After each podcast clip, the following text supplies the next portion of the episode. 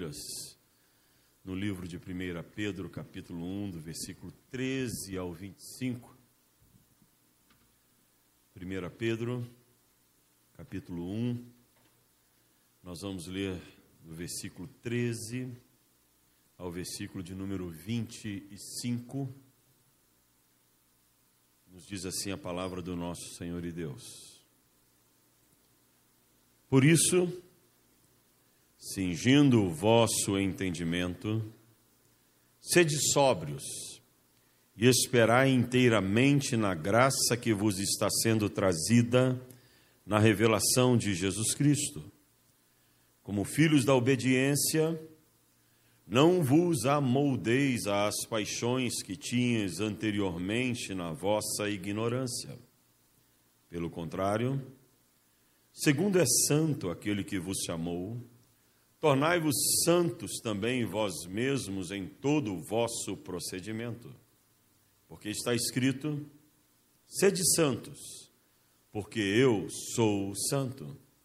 Ora, se invocais como Pai aquele que, sem acepção de pessoas, julga segundo as obras de cada um, portai-vos com temor durante o tempo da vossa peregrinação sabendo que não foi mediante coisas corruptíveis, como prata ou ouro, que fostes resgatados do vosso fútil procedimento que vossos pais vos legaram, mas pelo precioso sangue, como de cordeiro sem defeito e sem mácula, o sangue de Cristo, conhecido com efeito antes da fundação do mundo porém manifestado no fim dos tempos por amor de vós, que por meio dele tendes fé em Deus, o qual o ressuscitou dentre os mortos e lhe deu glória, de sorte que a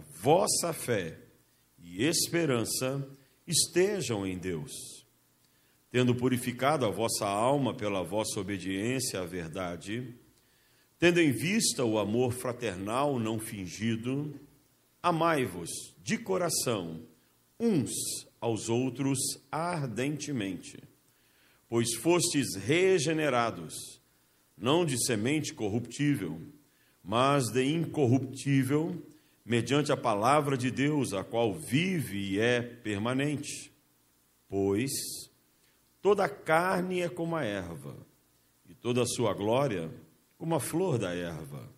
Seca-se a erva, e cai a sua flor. A palavra do Senhor, porém, permanece eternamente.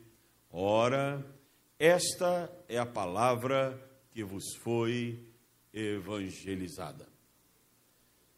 Meus amados, se de repente vocês ou, ou nós encontrássemos um, esse texto num pedaço de papel, certamente nós identificaríamos como sendo da Bíblia se não houvesse nenhuma referência a esse texto, fosse apenas ah, o texto transcrito sem a referência de 1 Pedro, onde estivesse.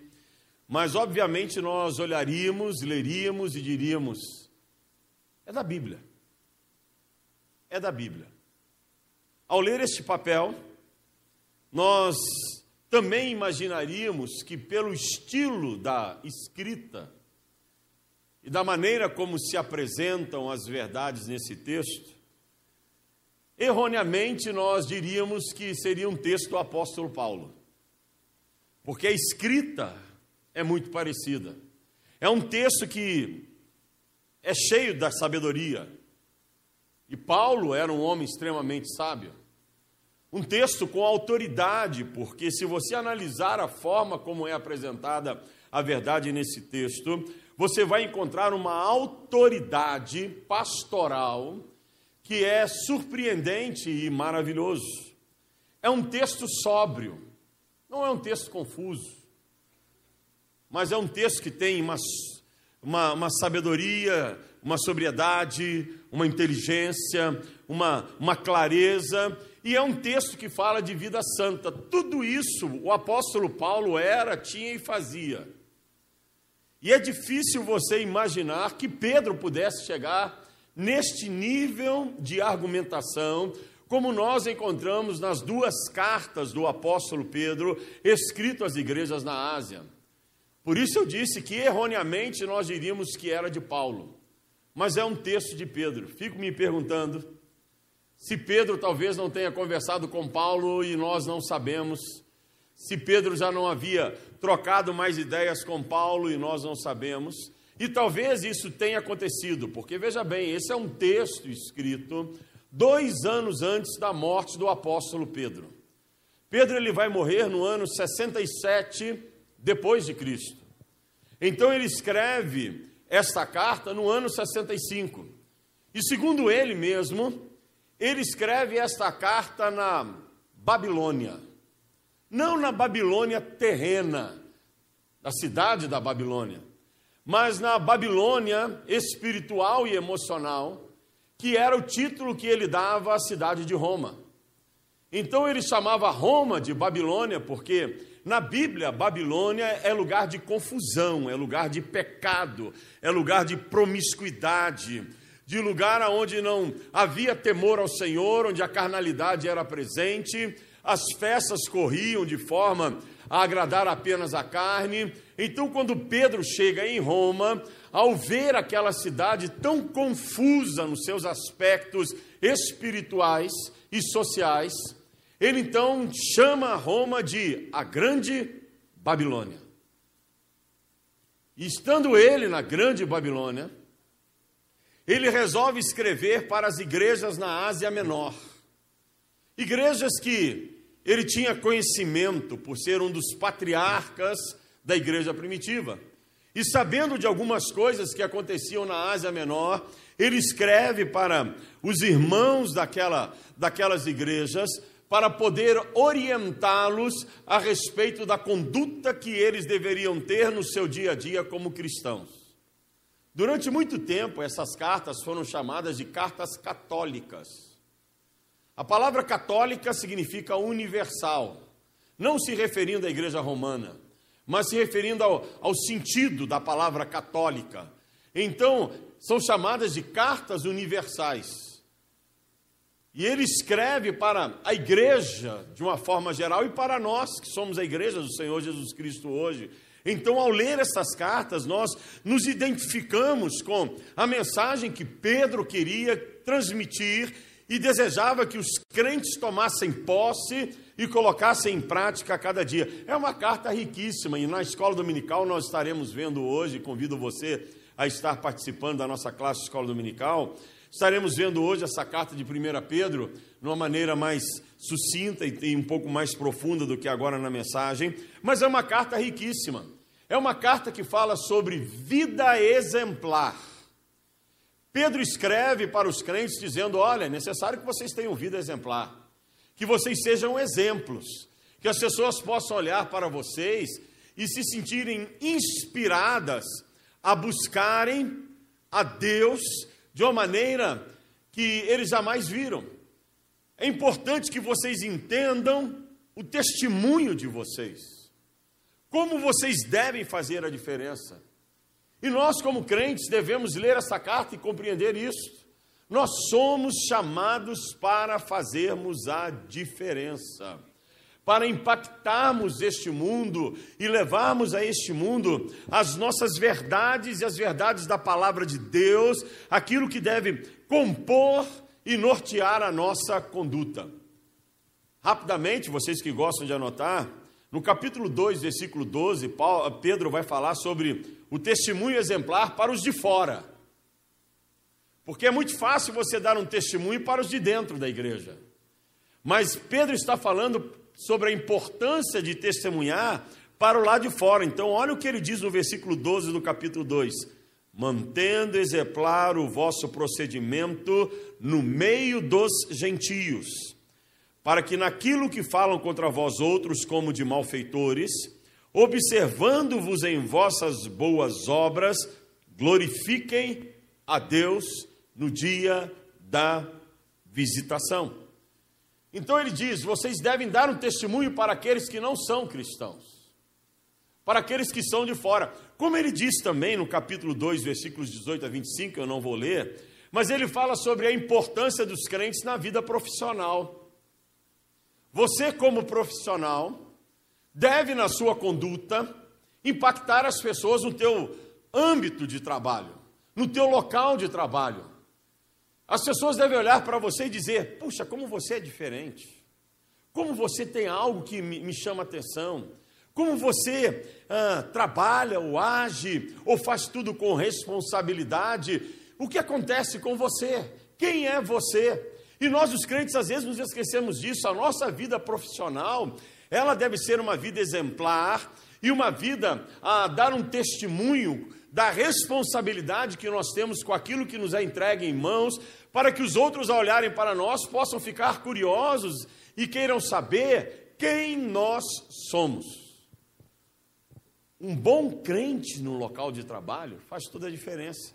Aliás, certa vez nós tivemos um estudo com nosso querido pastor Mário Simões, em que ele diz assim: O meu trabalho é o meu ministério. O nosso trabalho deve ser também o nosso ministério. Mas aí Pedro, e Pedro, não é Paulo, Pedro. E é difícil você olhar para a história total de Pedro e ver Pedro falando isso. No capítulo 3, do versículos de 1 a 7, ele fala sobre o exemplo na vida matrimonial.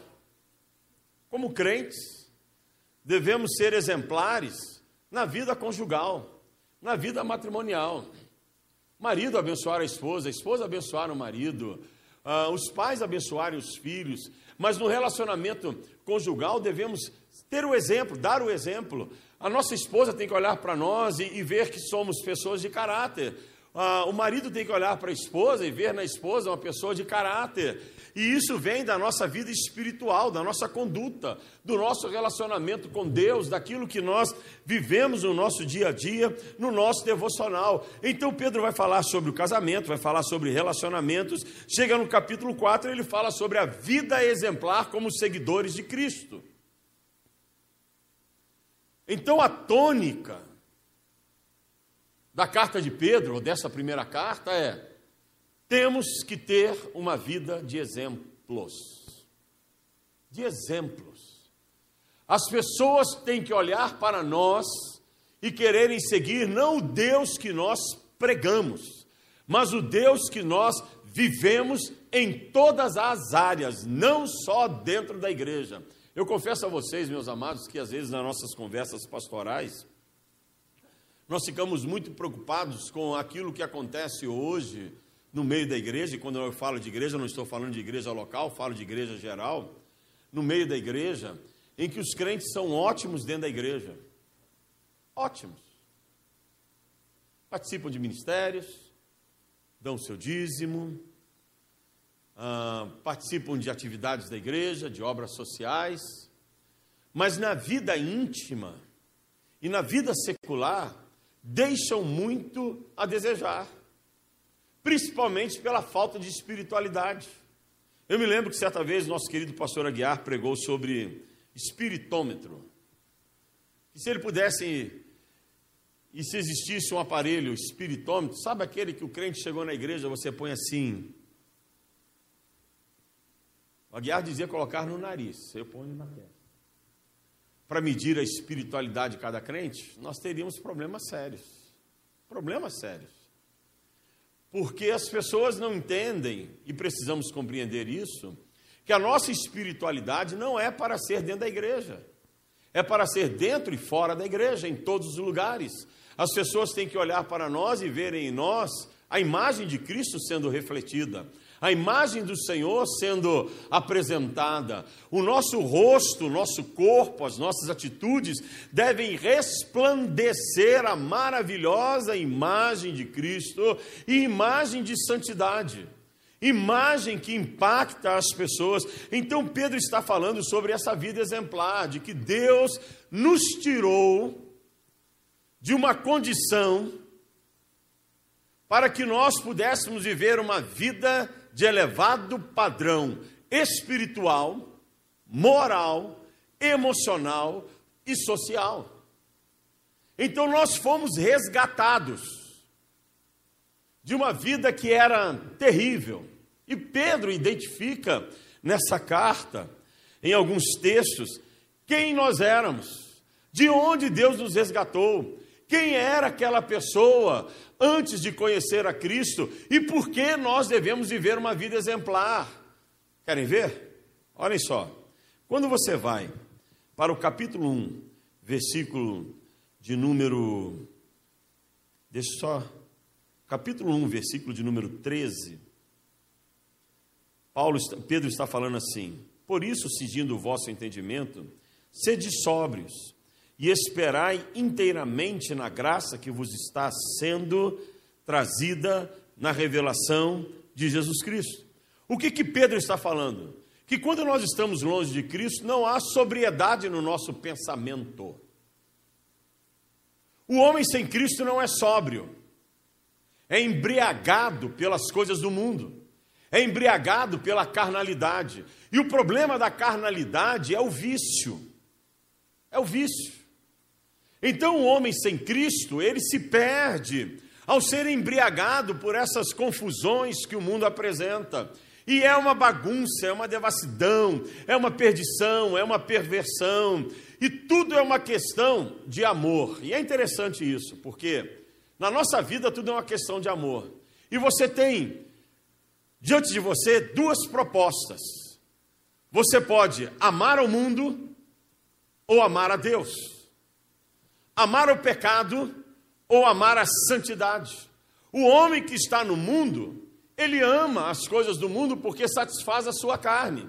E ele acaba se deixando dominar por essas questões e perde a sobriedade de saber que existe um outro caminho, existe uma outra verdade que ele pode deixar isso que o entorpece e que o anula espiritualmente e entrar por uma nova vida, um novo caminho e dizer que maravilhoso, que coisa grandiosa, que coisa tremenda, que coisa que muda a minha vida, poder experimentar o que é vida na sua essência espiritual.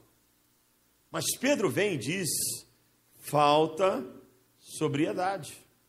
Falta vocês compreenderem essa verdade. Aí olha o versículo de número 13 do capítulo 1, que, o que ele ainda fala, que isso só é alcançável na revelação de Jesus Cristo. Essa sobriedade você só alcança quando você tem uma experiência com Cristo. Mas no capítulo 1, versículo de número 18, Pedro ainda vem, e é por isso que eu começo a achar que ele teve uma conversa muito séria com Paulo. Pedro vem e diz assim: sabendo que não foi mediante coisas corruptíveis, como prata ou ouro, que fostes resgatados do vosso fútil procedimento. Você já imaginou Pedro chamando um homem do mundo de fútil? Esse era o linguajar de Paulo. Fútil. A Bíblia está dizendo que o homem no mundo é fútil. Uma coisa fútil significa que não tem valor. Pode fazer o que quiser, não tem valor. Espiritualmente falando, o homem sem Cristo ele é fútil, vazio. Vazio. Você já ganhou ou já comprou alguma coisa e ao abrir aquilo estava vazio? Era fútil? Era apenas uma embalagem? E Jesus fala sobre essas questões de sermos apenas uma embalagem. A Bíblia fala sobre a questão de sermos sepulcros caiados, bonitos por fora, mas por dentro podres. Então nós vamos encontrar várias referências bíblicas demonstrando que o homem sem Cristo, sem uma experiência espiritual, ele é fútil. Para nada serve. É como a figueira que não dá frutos. Deve ser cortada e lançada no fogo. Então Pedro está falando que o homem, antes de conhecer a Cristo, ele anda numa futilidade de vida, e olha como ele anda na futilidade de vida, corre atrás de coisas, como diz Salomão, que é vaidade. Vaidade de vaidade, tudo é vaidade, é correr atrás do vento. Não chega a lugar algum. Não chega a lugar algum. Então corre atrás daquilo que é material corre atrás daquilo que satisfaz a sua carne, corre atrás daquilo que é vazio, que não vai edificá-lo em nada, corre atrás de coisas que não vão acrescentar a ele na vida espiritual valor algum. Então ele é um fútil. Olha de onde Cristo nos tirou, meus amados. De uma futilidade de vida, de uma vida fútil, uma vida vazia, uma vida desinteressante espiritualmente falando, uma vida em que você se preenche de coisas terrenas, mas não consegue preencher o coração, porque as coisas terrenas são fúteis, são vazias, não nos levam a, a, a lugar algum. É uma vida onde a pessoa está cheia de dinheiro, mas o coração está pobre. Tem riquezas materiais, mas é pobre espiritualmente. Então Pedro está mostrando de onde nós somos resgatados. Aí ele ainda fala, versículo de número 22 do capítulo 1, ele diz assim: Tendo purificado a vossa alma pela obediência à verdade, tendo em vista o amor fraternal não fingido, amai-vos de coração uns aos outros ardentemente. O que, que ele está falando no início do versículo? Vocês eram impuros. E em Cristo nós somos purificados. O homem sem Deus é impuro. Ontem à noite nós tivemos uma, uma, um momento especial com jovens, um workshop, sobre a Bíblia e a homossexualidade. E eu confesso aos irmãos que eu tive que me centrar bem, trabalhar bem o meu ânimo, para não entrar por um caminho que as pessoas não pudessem compreender. E foi muito gostoso o tempo que nós tivemos com eles mas que fala, fala sobre, eu falava sobre a perversão, que a homossexualidade é uma perversão, bíblica e psicanaliticamente falando, é uma perversão. É uma conduta fora dos padrões da normalidade. Se é que existe alguém normal. Que é um ditado que diz que de perto ninguém é normal. Todos nós temos as nossas esquisitices. Você tem, eu tenho, basta conviver que você vai descobrir. Mas a normalidade que eu falo é o padrão, fora do padrão. E falava sobre isso ser uma impureza. A impureza, a homossexualidade, e não só a homossexualidade, mas como o adultério, a fornicação, a prostituição, a bestialidade, que é sexo com animais. Tudo isso é perversão e é impureza.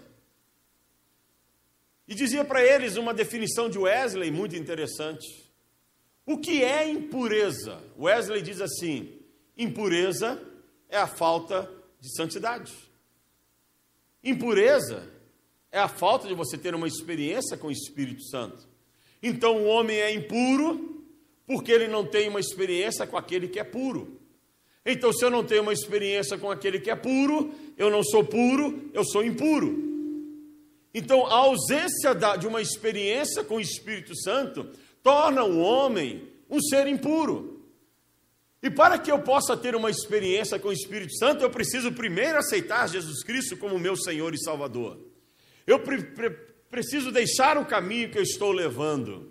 Eu preciso abandonar a vida, o velho homem, e assumir a condição de uma nova criatura em Cristo Jesus, se eu não tiver uma conversão, com uma mudança de mente, de comportamento, eu não terei acesso ao batismo com o Espírito Santo, que é uma segunda obra que o Espírito produz e provoca em nós e que é para os filhos de Deus.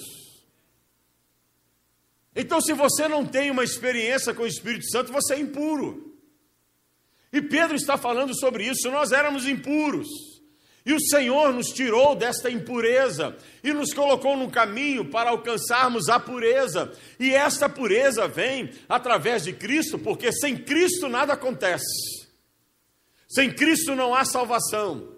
Sem Cristo não há remissão de pecados. Sem Cristo não há o acesso ao Espírito Santo.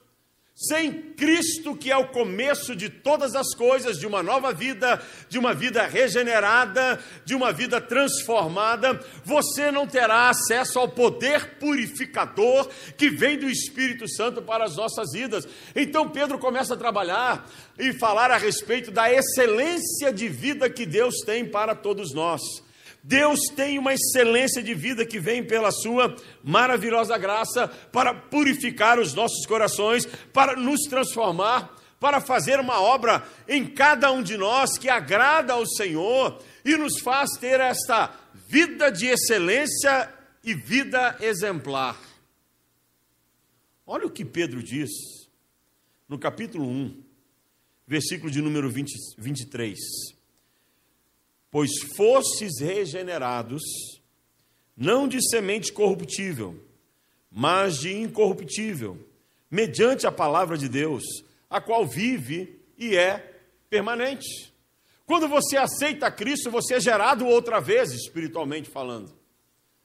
Você é gerado nova criatura. Este ser gerado nova criatura vai te levar à graça maravilhosa de Deus. Porque entenda o seguinte: há uma diferença entre misericórdia e graça. A misericórdia refere-se à justiça. Quando você aceita Cristo, você vive a misericórdia de Cristo sobre a sua vida. Ele te perdoa os pecados. A graça é uma obra mais completa. A misericórdia está dentro da graça. A graça envolve, ou a graça pode ser vista de uma experiência com Cristo e uma experiência com o Espírito Santo. A graça, ela é vista na conversão e ela é vista no batismo com o Espírito Santo. Então, se você é apenas um convertido e não tem o batismo com o Espírito Santo, você não tem a obra da graça completa na tua vida. Não tem. Você ainda está devedor para com Deus em buscar essa experiência, porque somente a experiência do Espírito Santo vai produzir em cada um de nós um coração puro um coração limpo, e vai nos capacitar a vivermos uma vida de exemplos diante da sociedade. Respondam, mas respondam dentro de si. Por que é que nós temos nesse país quase 60 milhões de crentes e não conseguimos fazer a diferença? Por quê? Porque muitos são crentes nominais. Alguns vivem a religião, outros buscam um evangelho que conforte e mantenha-os na zona de conforto que vivem, da satisfação dos seus prazeres carnais. Mas se todos os crentes compreendessem que somos chamados para uma vida de excelência, e a vida de excelência significa ter uma experiência com o Espírito Santo, haveria uma revolução neste país de tal forma que, como igreja, nós mudaríamos a nossa nação, como Wesley, seu irmão, e o Whitfield mudaram a nação, ou a Grã-Bretanha. O que falta na igreja hoje é uma experiência com o Espírito Santo. O que falta na igreja hoje é encontrar um coração purificado. O que falta a cada um de nós hoje, como igreja, é entendermos que somos chamados para uma vida de excelência e não para uma vida medíocre. entenda bem a palavra medíocre. Significa o que está na média. Deus não nos chamou para uma vida de medianos. Deus nos chamou para uma vida de excelência. E a excelência é a santidade. E a santidade produz em nós pureza de coração. E a pureza de coração vai chamar a atenção daqueles que são impuros, porque irão olhar para nós e perguntar: o que é que você tem de diferente? Isso faz toda a diferença. Isso vai ser na família, no local de trabalho, onde você estuda, onde você convive. As pessoas poderem olhar para você e dizer: eu quero conhecer o que você tem de diferente. Deus tem prontinho para nós uma vida exemplar. Nós é que devemos decidir se queremos ou não. Deus tem uma obra prontinha, já está pronta a obra. Basta nós tomarmos a decisão: eu quero essa obra na minha vida. O batismo com o Espírito Santo. Quero ter um coração purificado, porque o Senhor me tirou daquilo que eu era e me transportou para o reino da Sua gloriosa luz. E aqui a santidade de vida, e eu quero essa excelência de vida para que eu possa ser um exemplo e através de mim outros possam chegar até Jesus Cristo. A decisão se você quer ter ou não uma vida exemplar é tua. É tua. Você tem que decidir. Você tem que buscar. Você tem que dizer: Eu quero, Senhor. Então vem e me encha do teu Espírito Santo, para que os outros vendo-me glorifiquem a ti, Santo Deus. Fecha os teus olhos, curva a tua cabeça. O Senhor, nessa manhã, nos trouxe aqui para essa reflexão. Que é que nós estamos buscando? Temos buscado uma vida exemplar? Temos buscado uma vida para que faça diferença aonde formos, por onde nós passarmos, exalando o bom perfume de Cristo? O que é que nós estamos buscando? O que é que nós estamos querendo? O que é que nós desejamos? Se buscares o Espírito Santo, o Senhor te dará. Porque essa é a vontade de Deus, a vossa santificação, que vos abstenhais de toda a impureza.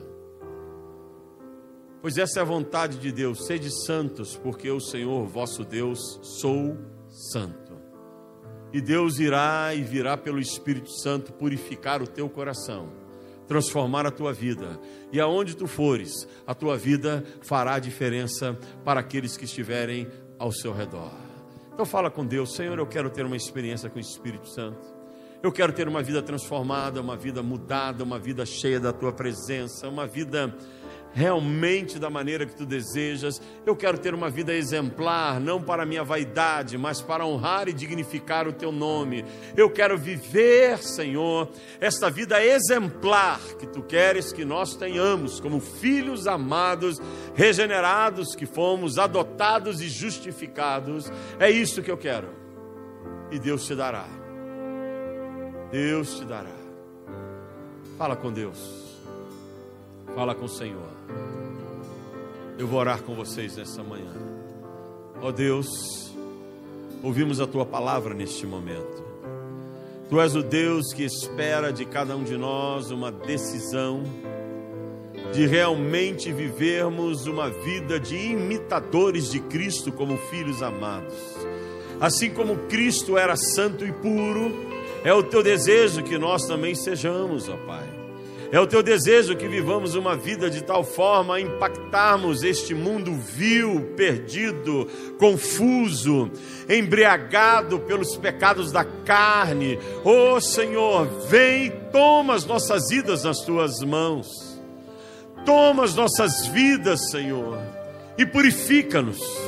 Encha-nos da tua santidade encha-nos da tua glória e encha-nos da tua graça, maravilhosa graça, ó Pai, para que o nosso testemunhar seja transformador, edificante, impactante. Ó Senhor, nos colocamos nas tuas mãos nesta hora, porque sabemos que tu és o Deus que tem um propósito através das nossas vidas, e o teu propósito é que através de nós outras vidas sejam salvas para a honra e glória do teu nome. Te adoramos, ó Pai, te bendizemos, nos rendemos aos teus pés. E queremos dizer: Espírito Santo de Deus, venha sobre nós encha-nos com a tua presença, arranca o que tem que ser arrancado, queima aquilo que tem que ser queimado, purifica-nos com teu fogo pentecostal, com teu poder, com teu toque, com a tua autoridade. Te bendizemos, ó Pai, nos rendemos aos teus pés e dizemos: Eis-nos aqui, faça a tua obra em nós pelo teu poder e pela tua autoridade. Assim nós oramos, nos consagrando a ti em nome de Jesus Cristo. Amém. Senhor. Você possa guardar e praticar essa palavra, porque esta é a vontade do nosso Senhor e Deus. Nós vamos ter o nosso momento de oferta enquanto